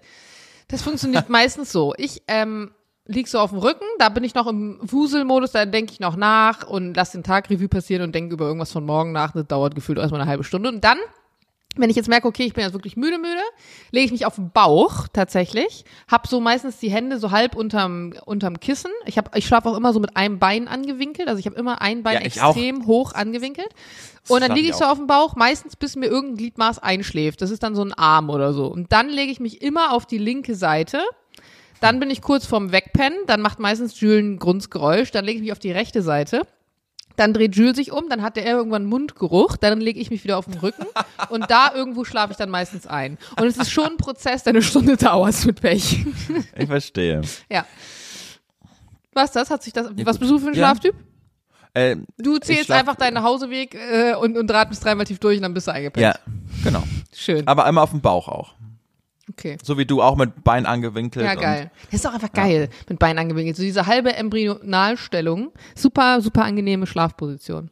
Aber mein äh, Physio meinte auch, auf dem Bauch einpennen, ganz, ganz ungesund. Man sollte möglichst nicht auf dem Bauch schlafen, weil Oh du dann Gott. super vom Rücken her in so eine, in so eine Schieflage kommst. Und ich merke auch immer lustigerweise, wenn ich ähm, zu ihm in die Praxis gehe, mich auf die Liege lege, auf dem Bauch, liege ich auch immer schief. Er muss mich immer so gerade hinlegen und das fühlt sich dann für mich schief an, aber er sagt, nee, jetzt ist es gerade, weil auch natürlich deine ganze Wirbelsäule und so, das hängt alles so ein bisschen durch und er sagt, am besten immer auf der Seite schlafen und wenn du zum Beispiel Nackenprobleme hast, immer auf der Seite liegen, wo das Problem ist. Hm. Also, dass es sich so wegstreckt. Ja, good to Ja. Meine letzte Frage an dich, Jürgen, und dann sind wir auch durch mit dieser Folge. Ja, ich will doch dann eher noch eine Geschichte erzählen. Aber du willst noch eine Geschichte erzählen. Soll ich erstmal eine Frage hey, stellen? die heb, heb Die ich geht ganz auf, schnell. Ja. Okay, los. Bist du ein Verfechter von feuchtem Toilettenpapier? Nein. also darüber habe ich mir noch nicht so viel Gedanken gemacht. Ähm, ist das nicht, kann man das, ist das nicht das, was man da nicht runterspülen kann, weil das so schlecht ist für den Abfluss und für die Umwelt? Das ist eine gute Frage. Da ich es selber nicht benutze, kann ich dir das nicht beantworten. Ich finde es auch nur absolut widerlich, mir mit so einem feuchten Lappen gefühlt den Po abwischen zu müssen. Deswegen, ich habe das als Kind schon nicht verstanden, was das soll. Und ich verstehe auch Erwachsene bis heute nicht, die auch freiwillig nach dem Kacken BDs benutzen. Ich finde das Ganze, ich will einen trockenen Arsch haben danach, verdammt nochmal. Ja. Ich wünschte, du hättest die Frage nicht gestellt. Jetzt gehen wir mit so einer, mit so einer Arschlochfrage einfach, geh mal raus. Ähm, Also du benutzt kein feuchtes Toilettenpapier. Neues. Gut. Benutzt nicht, Sophie feuchtes. Toilettenpapier? Habt ihr Nein, zu Hause feuchtes Toilettenpapier? Nein, gibt's für uns Habt ihr nicht. ein BD? Nee, habt ihr auch nicht. Nein, wir auch nicht. Gut. Ihr aber auch nicht, wa? Nee. Würde ich mir auch nie anschaffen. Ja. Mein Vater hat sich in seinem Haus damals extra eins gebaut. Auf die Idee wäre ich im Leben nicht gekommen. Aber es ist gut zum Füßewaschen im Sommer. Das stimmt. soll ich jetzt noch die Geschichte erzählen von zwei Chinesen oder soll ich die nächste Folge machen? Da habe ich so einen ganz kleinen Shitstorm bekommen bei mir in der Radiosendung. Ah, kleinen Shitstorm. Ja. Ja, dann hau schnell Es noch raus. sich, das will ich es jetzt wird sich per. Mail beschweren. Okay, Oh. also folgende, folgende Geschichte. Ein chinesisches Paar ist nach Südkorea gereist, haben sich ein Äh, Airbnb. so, sorry, kurze Zwischenfrage. Das ist eine Tatsache, über die du berichtet hast? Ja, Okay. Also ein chinesisches, deshalb habe ich ja die Schriften bekommen. Ein chinesisches Paar wollte Urlaub in Südkorea machen, haben sich ein Airbnb genommen, eine Villa und haben auch schon gezahlt und dann ist ihnen zwei Tage, nachdem die Frist, wo man das zurückziehen kann, schon abgelaufen ist, eingefallen, Mist, die Villa ist ja gar nicht im Stadtzentrum, die ist ja außerhalb. Woraufhin sie den Anbieter kontaktiert haben und meinten, wir wollen das Geld wieder haben, weil es ist ja gar nicht im Stadtzentrum. Woraufhin der Anbieter meinte, äh, Freunde, ich habe nie verheimlicht, dass es nicht im Stadt, also dass es im Stadt, dass es nicht im Stadtzentrum ist. Ihr habt doch die Google Maps Koordinaten, konnte man sich ja immer total anschauen. Außerdem sorry, die Frist ist abgelaufen. Ich habe das jetzt geblockt für euch. Ähm, ich verliere sonst Geld. Ihr müsst jetzt leider kommen. Das war euer Fehler. Zu Recht, hat er das gesagt. Dann war die, das chinesische Paar so erzürnt über diese Antwort, dass sie dann da eingecheckt sind und als Racheakt haben sie einfach zwei Wochen lang komplett durchlaufen lassen, heißes Wasser in jeglichen Nee.